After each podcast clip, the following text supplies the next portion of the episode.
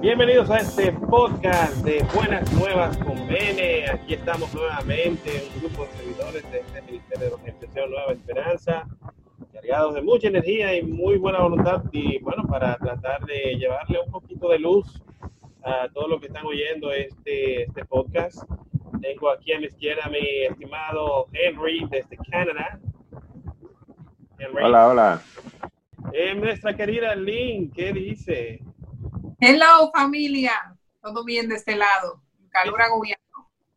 Ya, ya. Pero te veo como muy cómoda, como un tipo ahí. Eso está muy bien. Ay, sí, sí. Que el, el ácido biojúrico está revolteado y un dolor de pata sabrosongo. Si lo quieren, se lo vendo, por favor. ¿eh? Yo lo estoy Barato. Lo estoy sintiendo, el ácido biojúrico. No, no me gusta para nada, pero nada. No, no, no. No funny. hablando de ácido biojúrico, y con mucho cariño para mi amigo Mr. Max, ¿qué dice? Buenas noches, buenas noches, ¿cómo están? bueno, y cerramos con eh, bueno, la persona que va a estar uh, hablando, dirigiendo el tema del día de hoy, el señor Black. ¿Qué dice, señor? Saludos, saludos, buenas noches a todos.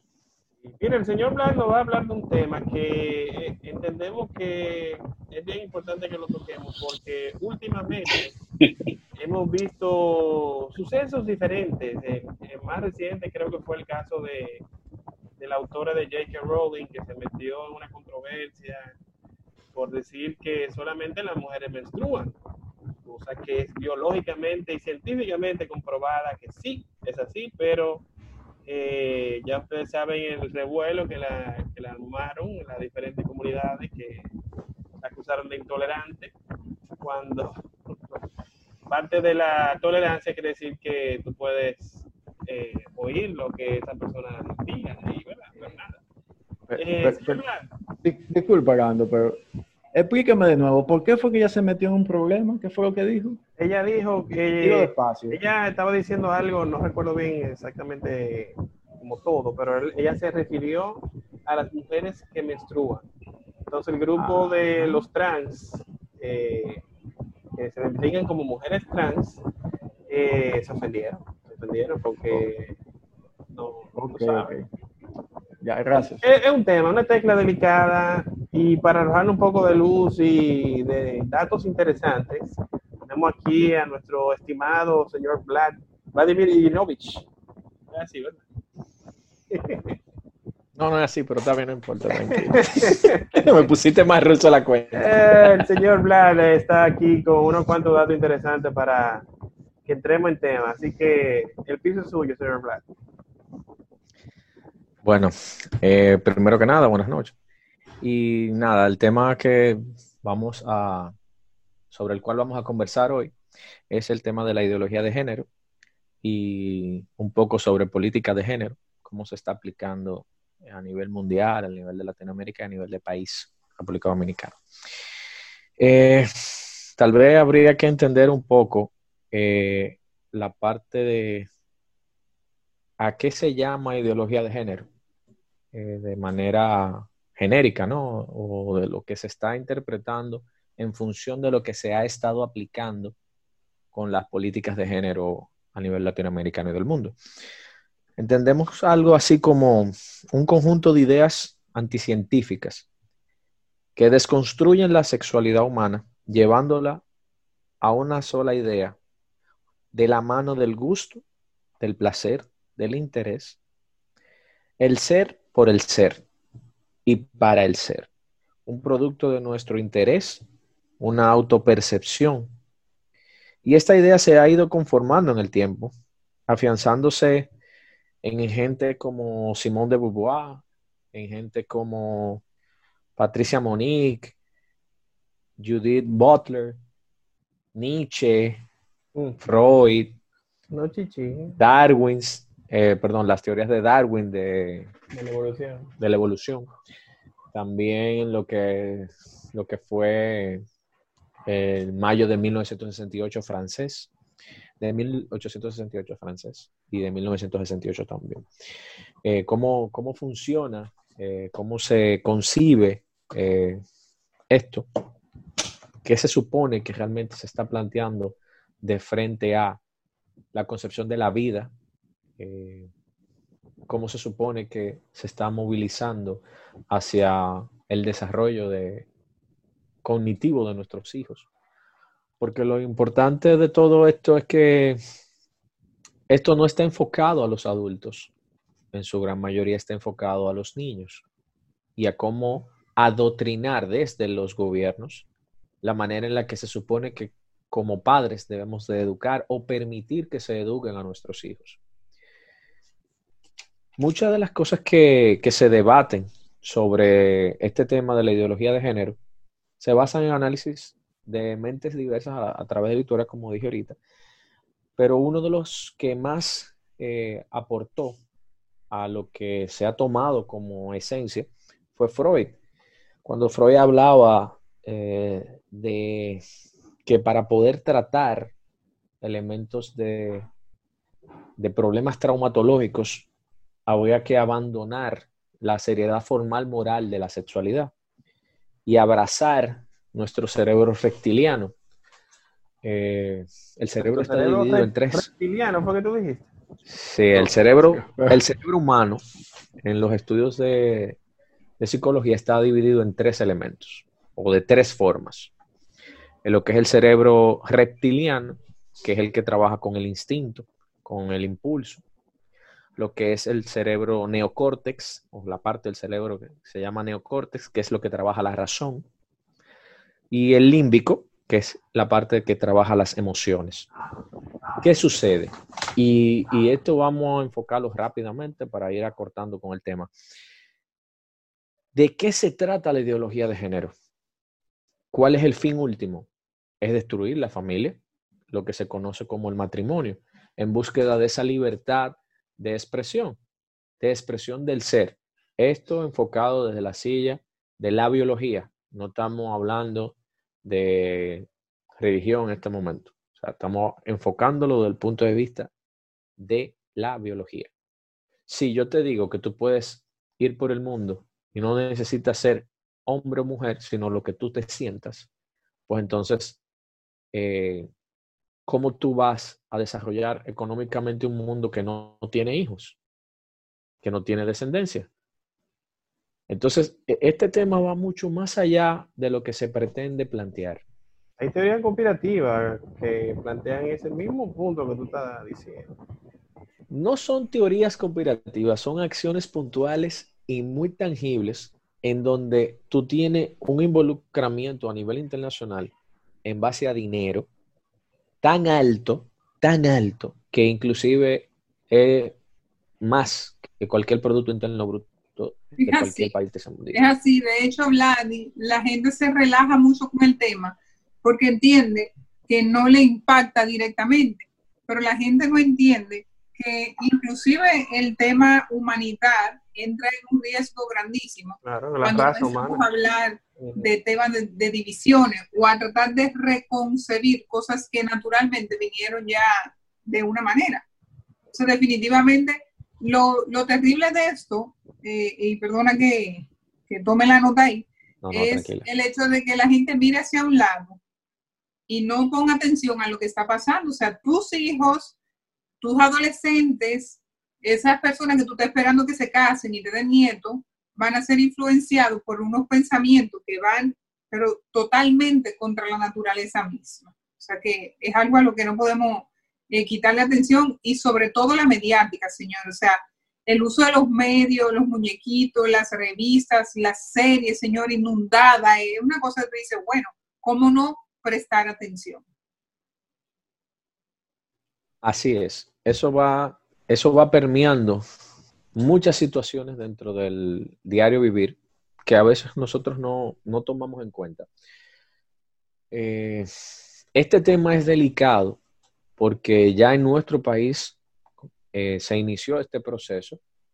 Eh, si bien vimos el año pasado cómo se ha reconstruido el proceso de educación sexual en nuestro país, y cómo se supone que esto se, se debe llevar a cabo, entonces entendemos un poco más que, esto ya está más cerca de lo que pensamos.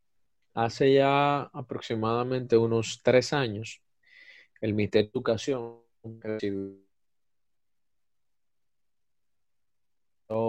de diversas ONG y diversos bancos mundiales, unas letras negras muy pequeñas, en donde decían que había que trabajar de manera obligatoria y que muchos de esos fondos se iban a utilizar de manera exclusiva en el desarrollo de esta, de esta nueva agenda de, control, que es el tema de la, de, la, de la ideología de género aplicada a políticas públicas. Entiéndase que hoy día en nuestras aulas se está enseñando eh, un libro de texto que trata la sexualidad desde la descripción a un niño de nueve años, tú le estás explicando cómo, cómo y cuáles son todos y cada uno de los tipos de reconocimiento que tiene la, la ONU para la sexualidad. Me explico, transexuales, pansexuales y todo lo que, ¿verdad? Todas las otras denominaciones. Y hace unas explicaciones muy detalladas, inclusive los presenta en escenarios en donde tienen que colocarse en cada una de esas descripciones para entender qué ellos sienten y que, y que ellos deben de ser tolerantes y participativos en este tipo de desarrollos. O sea, eh, de lo que estamos hablando, de que lo que están planteando, de lo que se está planteando hoy día, de lo que se está enseñando hoy día, no es del todo como lo pintan. Porque una cosa es la equidad de género, la igualdad de oportunidades. Una cosa es eso, una cosa es el respeto a eso. Y otra cosa es que tú me modifiques esos elementos y me los amplíes y me los expongas de una manera exponencial de que mi niño tiene que estar expuesto a eso porque tú entiendes que eso de esa manera, porque tú recibiste un dinero para eso. Entonces, nosotros como padres a veces no nos damos cuenta de muchos de estos elementos que han ido modificando eh, muchas de las maneras de educación y que inciden de manera directa en el crecimiento cognitivo y en el desarrollo de cada uno de nuestros hijos. Porque entonces tus hijos tal vez tú los educas de una manera y cuando llegan al colegio chocan con eso que se encuentran y entran en un conflicto. ¿Y tú sabes, que tiene la razón?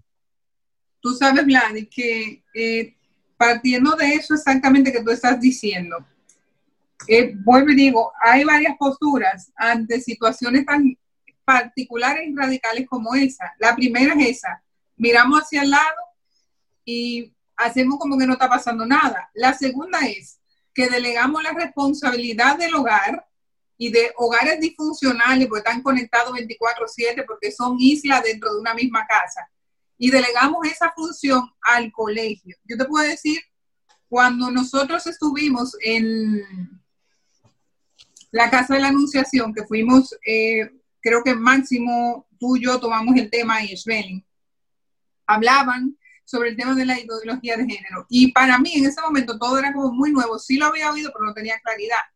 Lo primero que yo hice fue llamar al colegio al otro día en la mañana. Estábamos precisamente en tiempo de inscripción y yo hablé con doña Elia y le dije, míreme, yo quiero que usted sea clara conmigo. Hábleme del material que aborda esta situación, porque de ser así, o sea, primero se lo prohíbo y segundo, si ustedes lo van a utilizar, yo lo saco del colegio aunque sea un riesgo porque Ian es autista y necesita estar en ese colegio. Y al...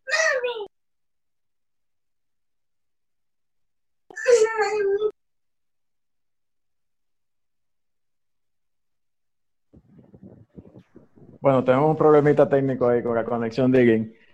Pero es, cierto lo que ella dice, eh, tenemos que, estar pendientes como padres de, los pensos educativos de, de, los niños en las escuelas porque decía, por ejemplo, hay, hay un material que se usó en otro país que, que alguien estaba enseñando, creo que fue en Chile o en Argentina, donde había una clase que invitaban a los niños a, o sea, a, a, tocarse y hablaban incluso hasta de, sexo, eh, sexo anal. Sí, de sexo anal, sexo de todo tipo. a niños, o sea, niños de menos de 12 años, hablando de todo, para que ellos entiendan que hay varias opciones, que todo el mundo hace lo que entiende que debe hacer. Conoce tu cuerpo, se llama el, el tema. Exactamente. Oye, pero, conoce tu cuerpo, pero vale. Conoce tu cuerpo sin límites. Eh, es la introducción al tema. Sí, no, es bien interesante. Ese que Max dice eh, es bien interesante cuando uno se sienta a escucharlo y uno dice, wow, pero y de verdad mi hijo tiene que escuchar esto de esta forma. Entonces eso pone en perspectiva cómo se supone que nosotros como, como padres tenemos que abordar este tema hey, señores, ojo, si ustedes se están dando cuenta, aquí no hemos tocado la religión. Aquí no hemos, no, hemos tocado el matiz religión, sino que estamos hablando solamente de la parte... No, no, pero es que no, no estamos tocando el matiz religión, estamos tocando, todavía estamos abordando el tema biológico. No estamos entrando en matices, ¿ok? Porque si tú entras en matices en función de nuestras creencias, pues entonces la cosa es un poco más compleja. Estamos todavía en la parte llana, en la parte suave, que no importa tu religión, sino nada de eso, sino lo biológico. ¿Qué es lo que te están enseñando y cómo te lo están enseñando? Lo, biológico. Y claro, y, este claro es, tomar, es, tomar tu posición dentro del tema, porque es lo que digo, o sea, estar pasivo y mirar hacia el lado y no, y no formar parte ni siquiera de los movimientos, escuchar las, las acciones que están haciendo para tratar de frenar esta situación, porque en verdad es lo que tú dices, o sea, aquí solamente estamos hablando de los temas biológicos, pero partiendo de los temas biológicos, crear la confusión y confundir eh, derecho e igualdad con cosas tan, eh, eh, digamos, tan, Dios mío, terribles, para no ponerle un nombre más feo, como esa, o sea, de tú querer inculcar. Para cerrar el tema con el colegio, finalmente, el colegio donde está Ian es católico y obviamente nos dijeron, aquí la sexualidad es problema de los padres. Eso está referido a la casa. Usted quiere hablar de sexo con sus hijos, se va a hablar. En el colegio se dan talleres a puerta cerrada de manera individual en bachiller o cuando el padre lo solicita. Pero como padres, como entes sociales, como gente que vivimos en una sociedad, tenemos que ser partícipes eh, de, de preguntar y de cuestionar en los espacios en los que nosotros estamos. O sea, no quedarnos callados porque no entendemos el tema, pero edúquese. Entienda que la, la, la violencia que se está cometiendo contra los hijos y contra el futuro de nuestras generaciones es grave, solo biológicamente hablando. ¿eh?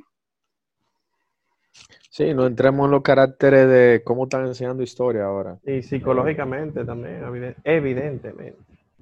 La parte psicológica es una de las más importantes y parte de lo que se plantea en la naturaleza biológica es que como biología natural, intrínseca de cada ser humano, el hombre está llamado, y los estudios así lo demuestran, a ser el que tiene el cerebro en la parte neocórtex, que es la que tiene que ver con la razón, más desarrollado que la mujer.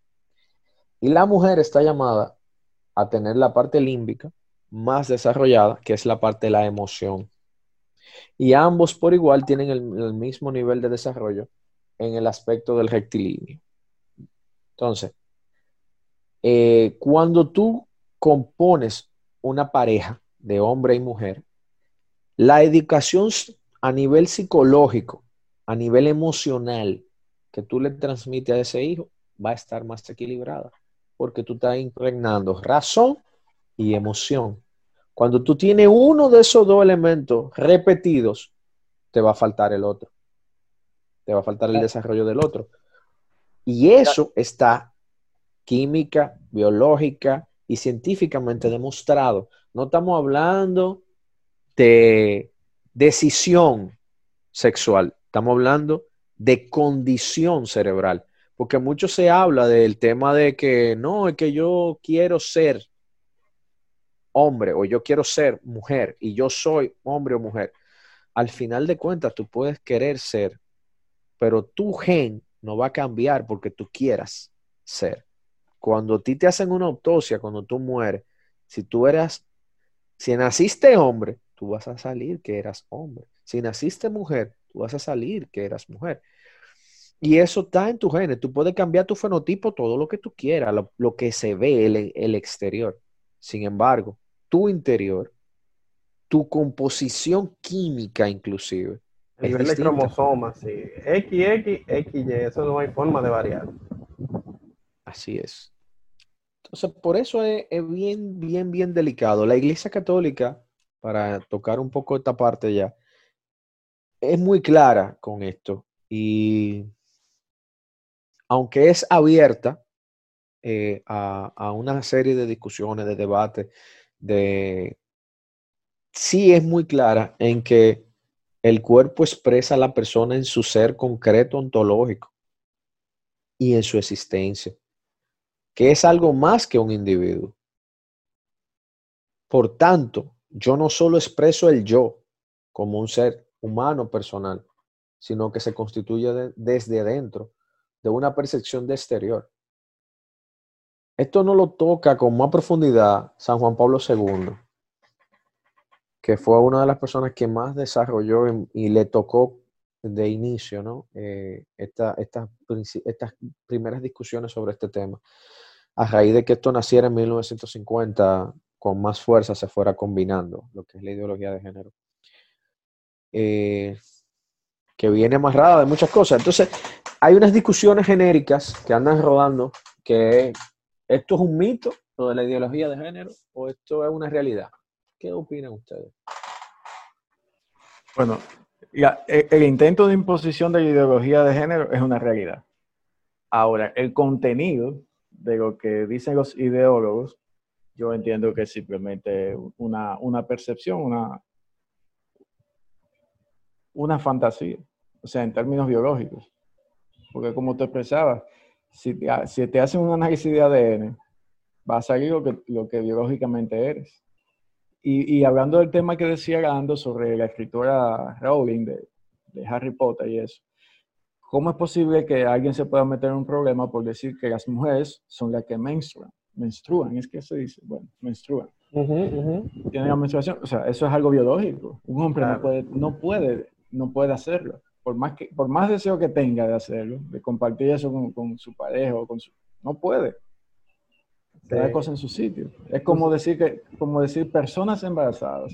No, no personas embarazadas. personas embarazadas, señor. Mujeres embarazadas, no es posible. Tú sabes que el protagonista de Harry Potter, Daniel Radcliffe, él por quedar bien, eh, dijo de que no, pero la, las mujeres sí, las mujeres trans sí son mujeres. Ya ya tú sabes.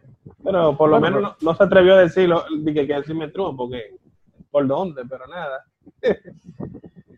Eh, bueno, eh, definitivamente este tema arroja muchas cuestionantes. Eh, no sé qué más tiene Vladi que, que nos quiera compartir, pero definitivamente es un tema que, que llama mucho la atención y que debe ser un tema de reflexión para nosotros que ya tenemos hijos, eh, de cosas que tenemos que tomar en cuenta.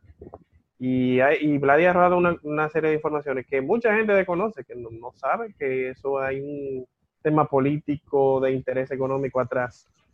Y que lamentablemente esa gente hacen probablemente el lobby más efectivo en la bolita del mundo, porque logran cosas que probablemente otras minorías, porque son minorías, eh, y sin embargo tienen un poder como que son una, fuerza de, ¿sabes? Mucho más grande, pero...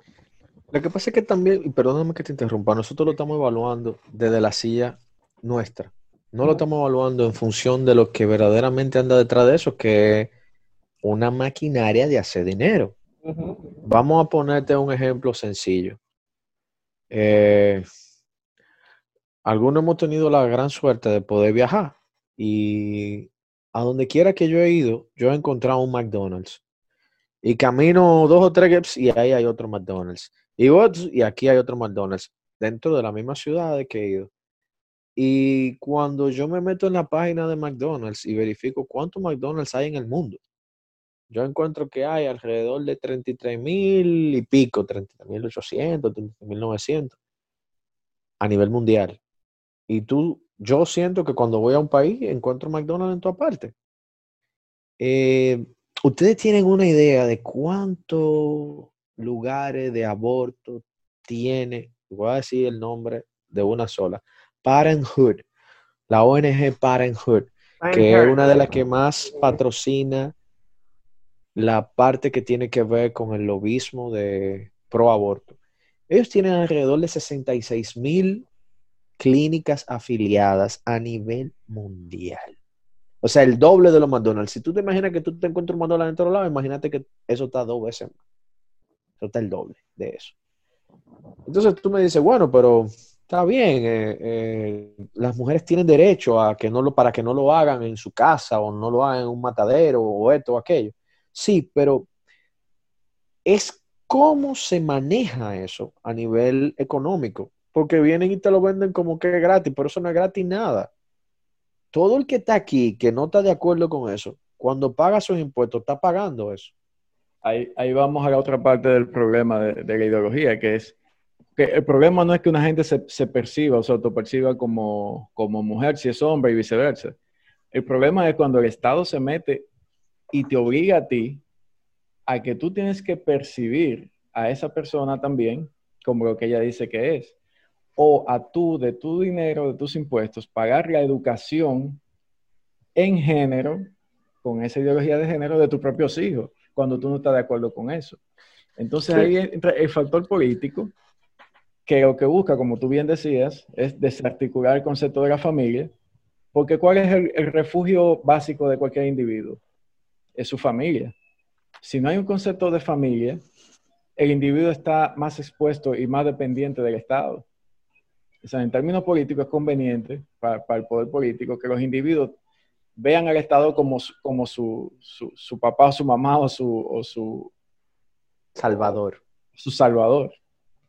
Yo creo que lo, lo peligroso de esto es eso, e, es cuando tú le estás dando una opción a una gente que cuando ven a venir se hubiera enterado de que eso existía.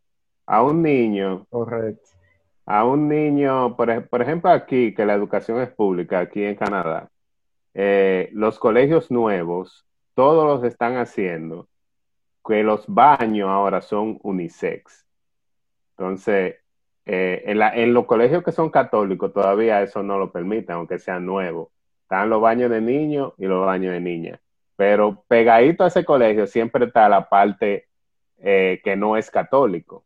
Y en esos colegios los baños son unisex. Entonces tú estás poniendo a un niño que está en primaria todavía, eh, que o sea, porque esos colegios jamás llegan hasta octavo, que, que él va al baño, o sea, va a crecer, por ejemplo, Tiago, mi, mi hijo más pequeño, él va a crecer eh, y él va a ir a un baño con otros niños, si él va a una escuela pública esa, con otro niño y con otra niña, o sea, él no va a saber. Entonces, antes yo, cuando yo crecí, yo tenía muy claro que el baño que yo tenía que ir era el de los varones y eso y ya. entonces, ahora le están dando una opción a los niños que están creciendo, que en realidad no la necesitan, porque tú, yo creo que tú lo que, lo que va a crear es una confusión y cuando una vez ese niño va a, va a creer que es algo que en realidad no es, porque la opción está ahí simplemente, ¿entiendes? O sea, eh, yo no sé, yo creo que, que es, peligroso a, a, donde se va dirigiendo y me sorprende que en países como este eh, eso tenga tanta fuerza, porque ¿por qué hacer, tú hacer un colegio nuevo, gigante para dos mil niños?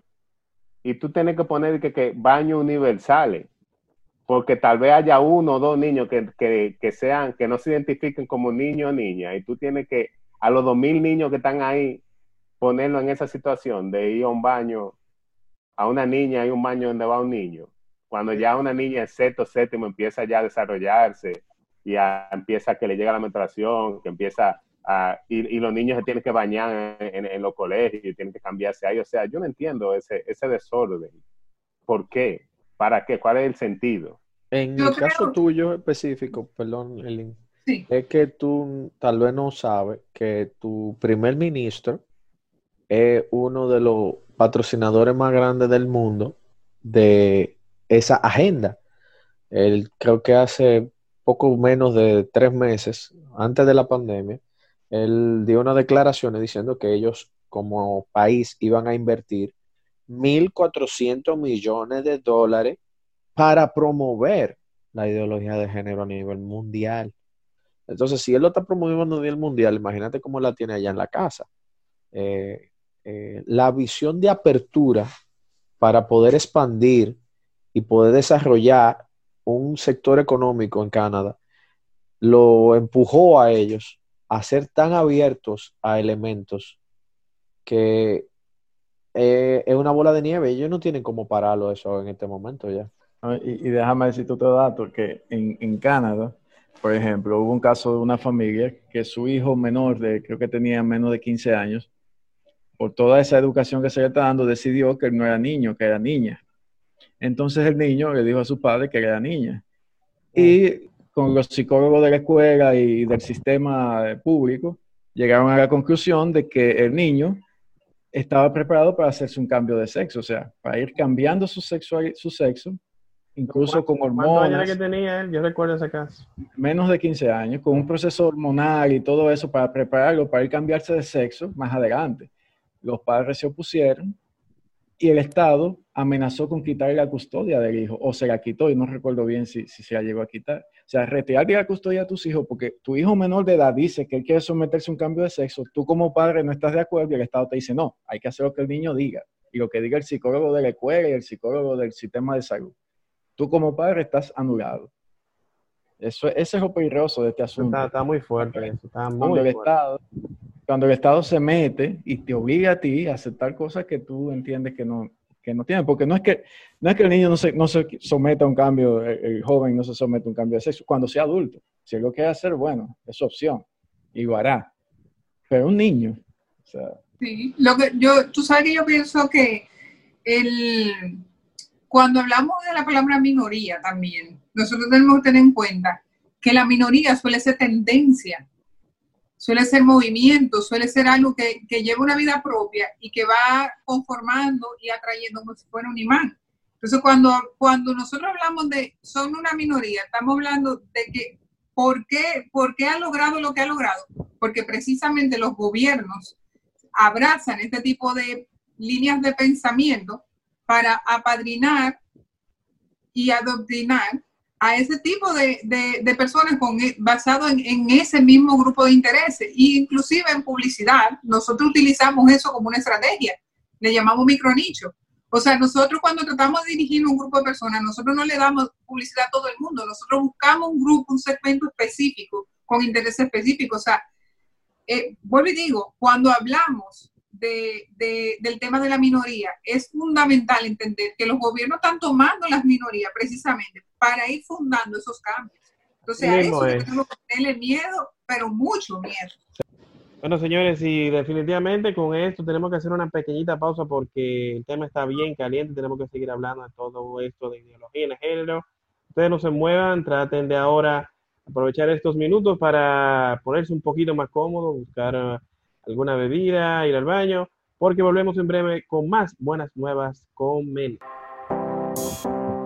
Hola, estás escuchando el podcast del Ministerio de Evangelización Nueva Esperanza, MENE, un podcast católico cristiano que busca llevar buena vibra, notas interesantes y cosas buenas para todo el mundo a través de estas plataformas con nuevos episodios todos los martes.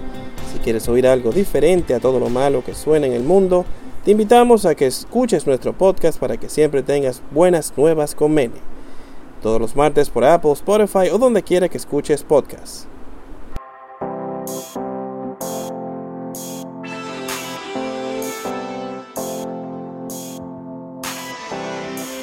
Ya estamos de vuelta en este podcast de Buenas Nuevas con Mene, hablando de ideología de género, un tema que, bueno, se ha aprendido en candela pura nuestra querida Lynn dejó el terreno bastante caliente, eh, pero tiene un punto, atención del SD, es un chiste malo, pero anda por ahí. y hay más, y hay más aquí abajo, abajo en la, en la, en la bolsa de golpeo, ¿eh?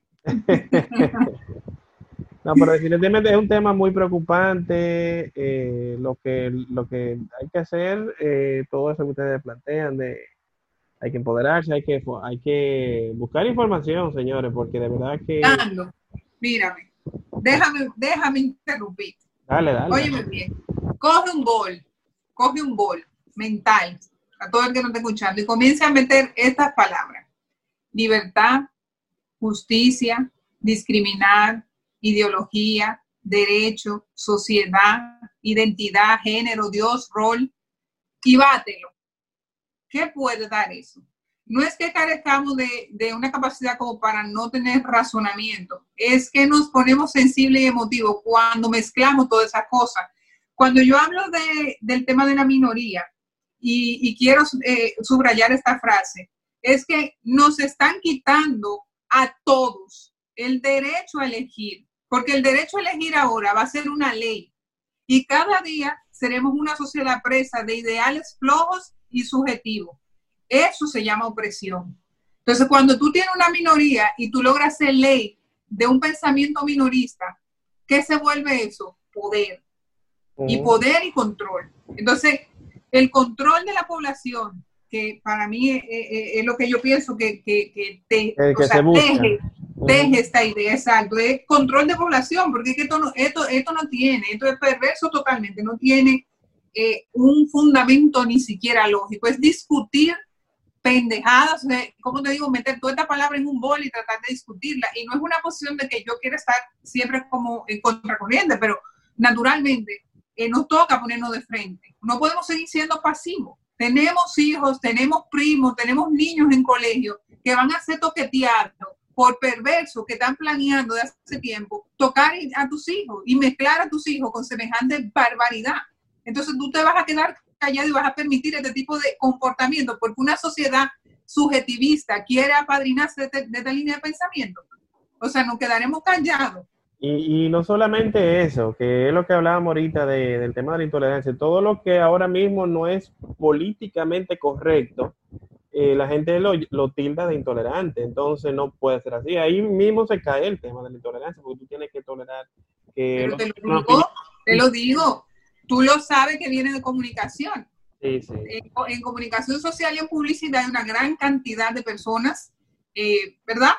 Y yo tengo muchos amigos que amo, que me han dejado de hablar porque conocen mi postura. Yo no juzgo a la persona, yo juzgo la acción. Y tampoco soy Dios para juzgarla, porque ni siquiera vamos a caer en estas valoraciones, pero sí lo cuestiono. Lo cuestiono desde el punto de vista natural, de, lo natural, de lo que verdaderamente natural. No lo subjetivamente natural, sino de lo natural, pero hay que empoderarse, lo que, lo que hay que cuestionar, lo que hay que cuestionar más no es la preferencia de cada quien, sino que quieran imponérselo a tus hijos. Ese es el problema. Ese es el problema. Que, no, no, no. Que quieran volver una ley. Que, que entonces el derecho para el otro va a ser una ley para ti. Porque si tú le dices a tu hijo que no, que él es un niño, tú estás violando la ley. Entonces tú perdiste el derecho por una minoría floja. Una locura, una locura. No sería una minoría floja, sino una minoría que tiene un criterio sobre un punto en particular. Así como yo tengo mi criterio sobre ese mismo punto.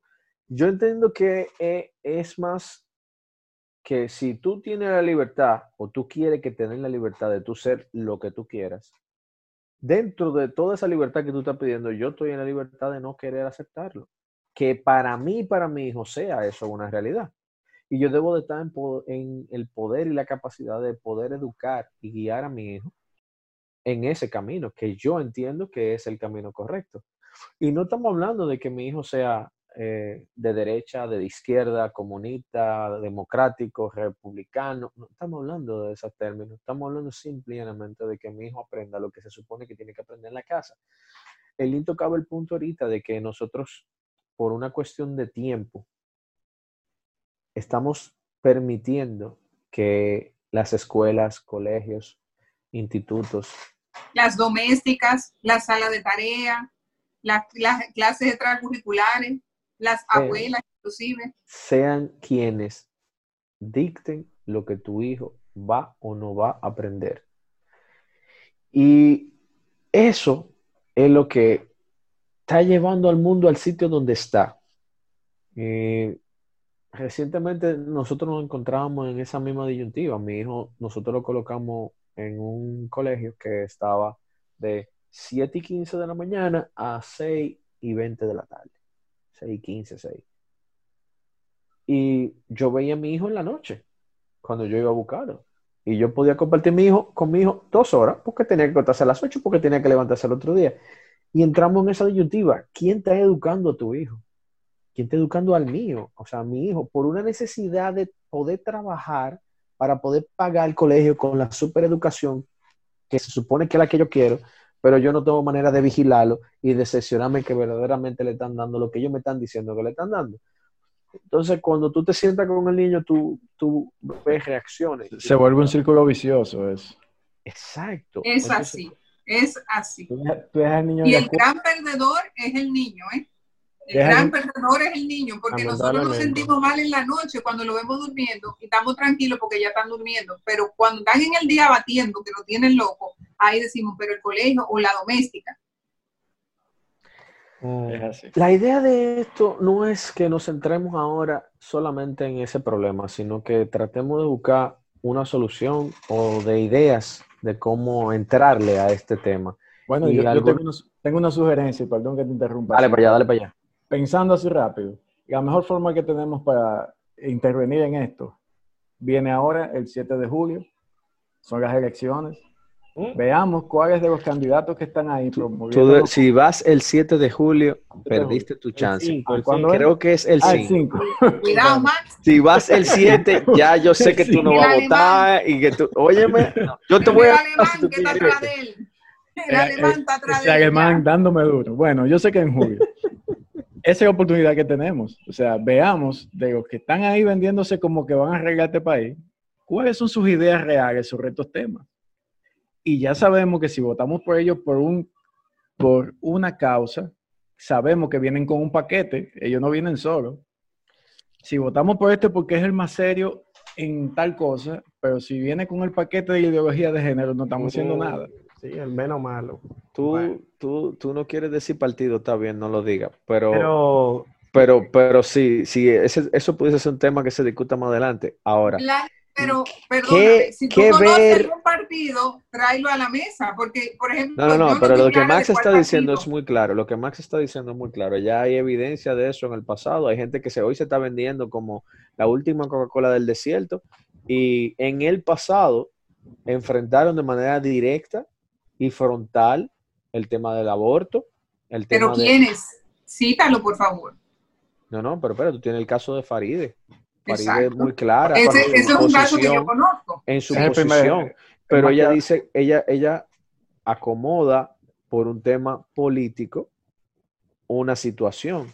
Y ese es su nicho de mercado en función de a quien ella se dirige. Y yo le respeto esa posición. Sin embargo, no la colijo. O sea, yo no estoy de acuerdo con que esa sea la forma de manejar ese tema. Hay otras maneras. no estamos hablando no estamos hablando de hablar mal de ella, simplemente que sus ideas no están de acuerdo con lo que nosotros queremos para nuestros hijos. Entonces, si es así, no la votemos. Esas son las gente que, que, rigen, vamos a decir, eh, a dónde va República Dominicana, o sea que es totalmente válido. Max, tú deberías compartir lo que, lo que tú no pasaste.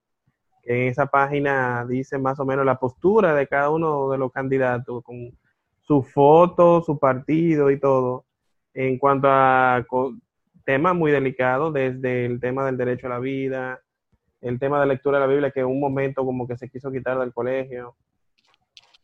No, no, espérate, vamos a corregirte ahí mismo. Lo quitaron del colegio. Hubo que pelear para que volviera a colocarse en el colegio. Eso, mismo que estoy diciendo. Que, y, en colegio, y en colegio privado, porque en la escuela pública no se hace. No, eso no se hace ya.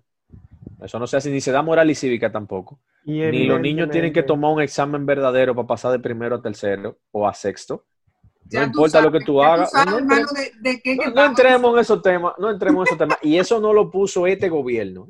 Vamos por partes. No, no, no, no, es cuestión de un eso gobierno. lo puso la Cámara de Diputados, lo puso la Cámara de Senado, lo puso todo el que aceptó los cuartos hace 10 años, hace más de 10 años que eso pasó, hace más de 20 años que eso pasó.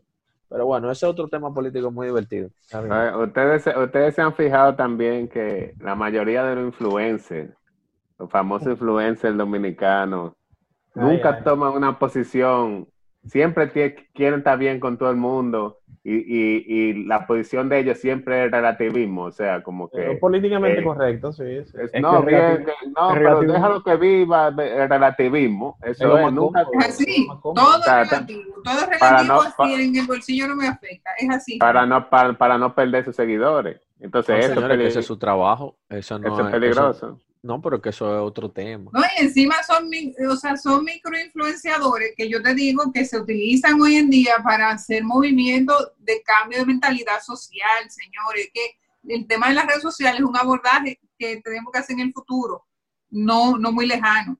O sea, la manipulación de la información y el utilizar, como yo te dije, un, un combo de palabras que juntas suenan eh, eh, muy distintas y cuando tú la pones en el contexto, es un tremendo tollo, o sea, es una sociedad que está como en desconstrucción, es como que vamos a caer atrás lo que haya, y con el perdón de nuestra audiencia, de verdad. Esa es la palabra clave, de construir.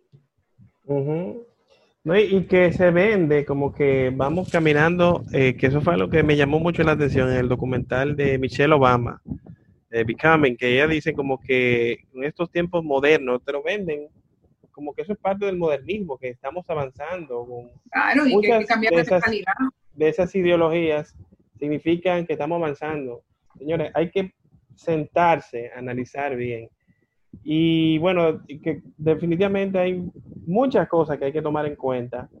Y para eso también queremos, antes de terminar este podcast, vamos a decir que dejar algunas cosas positivas de cómo pudiéramos nosotros enfrentar ese tipo de situación.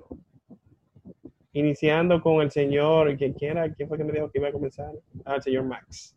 Adelante. Bueno, yo, propongo que, que, lo mejor que podemos hacer es observar el entorno, no quedarnos eh, durmiendo, escuchar a nuestra clase política lo que dicen, lo que hacen, porque ellos son los que determinan este tipo de cosas a fin de cuentas, y observar lo que nuestros niños eh, ven también.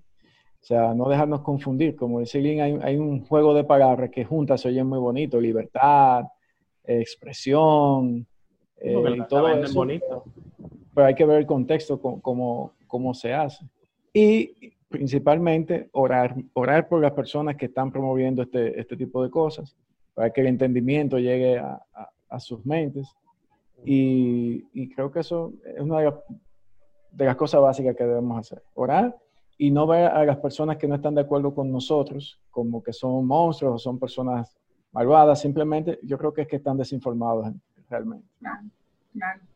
Yo creo que sí, que basado en la línea del respeto, toca, como tú dices, eh, orar, ser eh, piadoso, más no pasivo.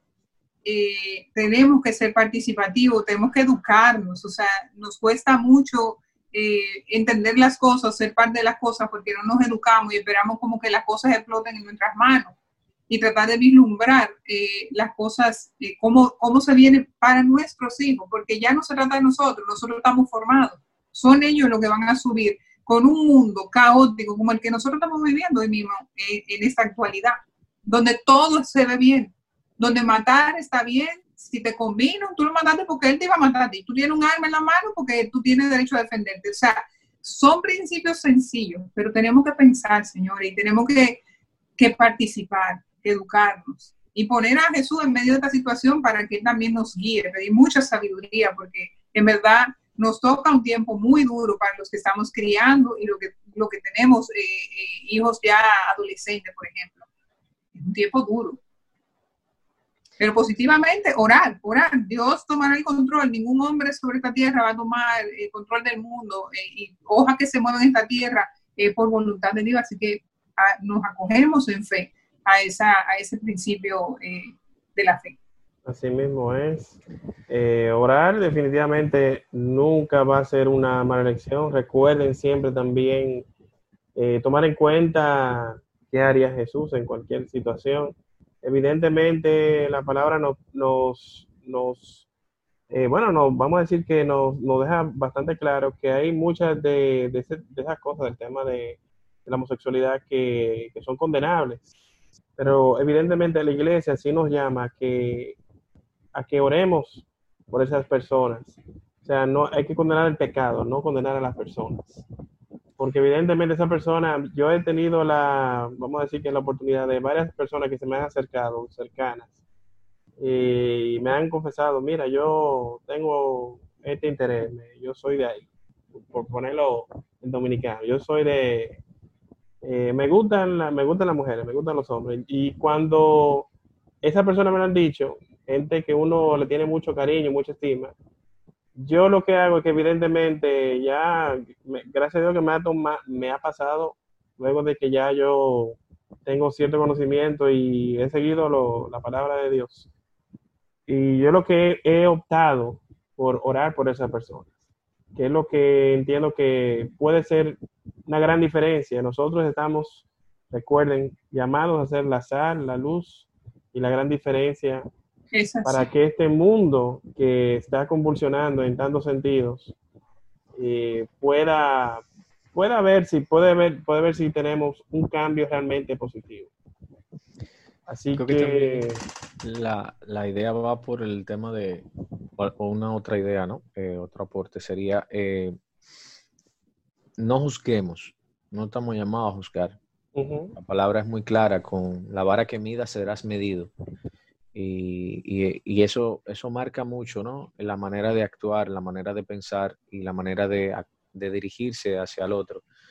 Eh, en la palabra tenemos infinidad de citas, Mateo 19.4, Marco 16, que nos hablan de, todo este tema de la ideología de género y, nos tocan, nos van llevando. Eh, investigar, como decíamos ahorita, cosas claves investiguen sobre la teología del cuerpo. ¿Qué es eso? ¿Qué nos dice nuestra iglesia sobre esa parte? ¿Cómo se supone que en el pasado se ha tomado este tema? Eh, San Juan Pablo II eh, desarrolló bastante este tema y fue muy interesante eh, la manera en la que él lo hizo y lo hizo por años. y es bien, bien interesante que, nos nutramos, que nos nutramos a la luz de la palabra, a la luz de, la, de la Biblia. Y creo que esto también es muy favorable para esta parte de nuestra vida y para todo lo demás. La palabra nos enriquece eh, mucho en lo que tiene que ver con nuestro aprendizaje y la manera en la que debemos de ver eso. Pues bien, eh, yo va Así mismo, así mismo. No, lo que yo quería decir era que como el link, yo hago la voz como el link que educarnos en valores. Educarnos en valores porque todos estos movimientos tienen un, aspecto económico, las guerras, la pornografía infantil, la, la homosexualidad.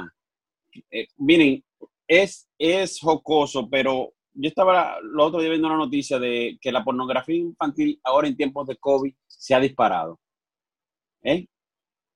Imagínense ustedes, si nosotros no tenemos esa fuerza, eh, ese, ese, esa unión y tenemos las herramientas, porque tenemos eh, las personas que saben utilizar los medios para dejarse oír. Entonces, yo, yo me voy por ahí, que nos unamos, eh, eduquemos en valores y creo que sí, que ahí es un buen punto para nosotros tener algo positivo dentro de estas ideologías.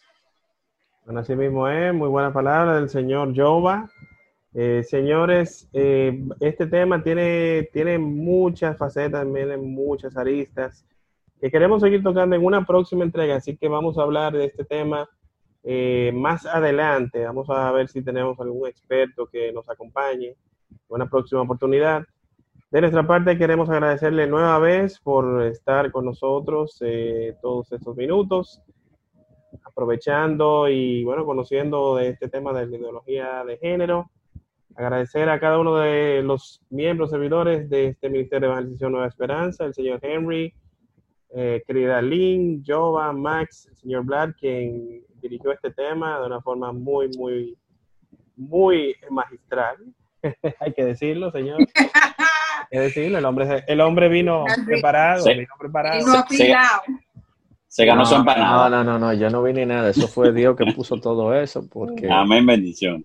Bueno, Dios es que sabe lo que tenía que salir. Está frío con Dios el hombre. Entonces, señores, eh, recuerden que este podcast está disponible en donde quiera que ustedes escuchen podcast. No dejen de dejarnos Cinco estrellas en Apple Podcast para que más gente también escuche de este podcast. Síganos en las redes sociales, arroba alfa tanto en Facebook como, perdón, en Facebook, Twitter e Instagram, alfa De nuestra parte vamos a dejarlos hasta aquí, señores. Que Dios me los bendiga a todos y nos vemos en una próxima entrega de Buenas Nuevas con Mene.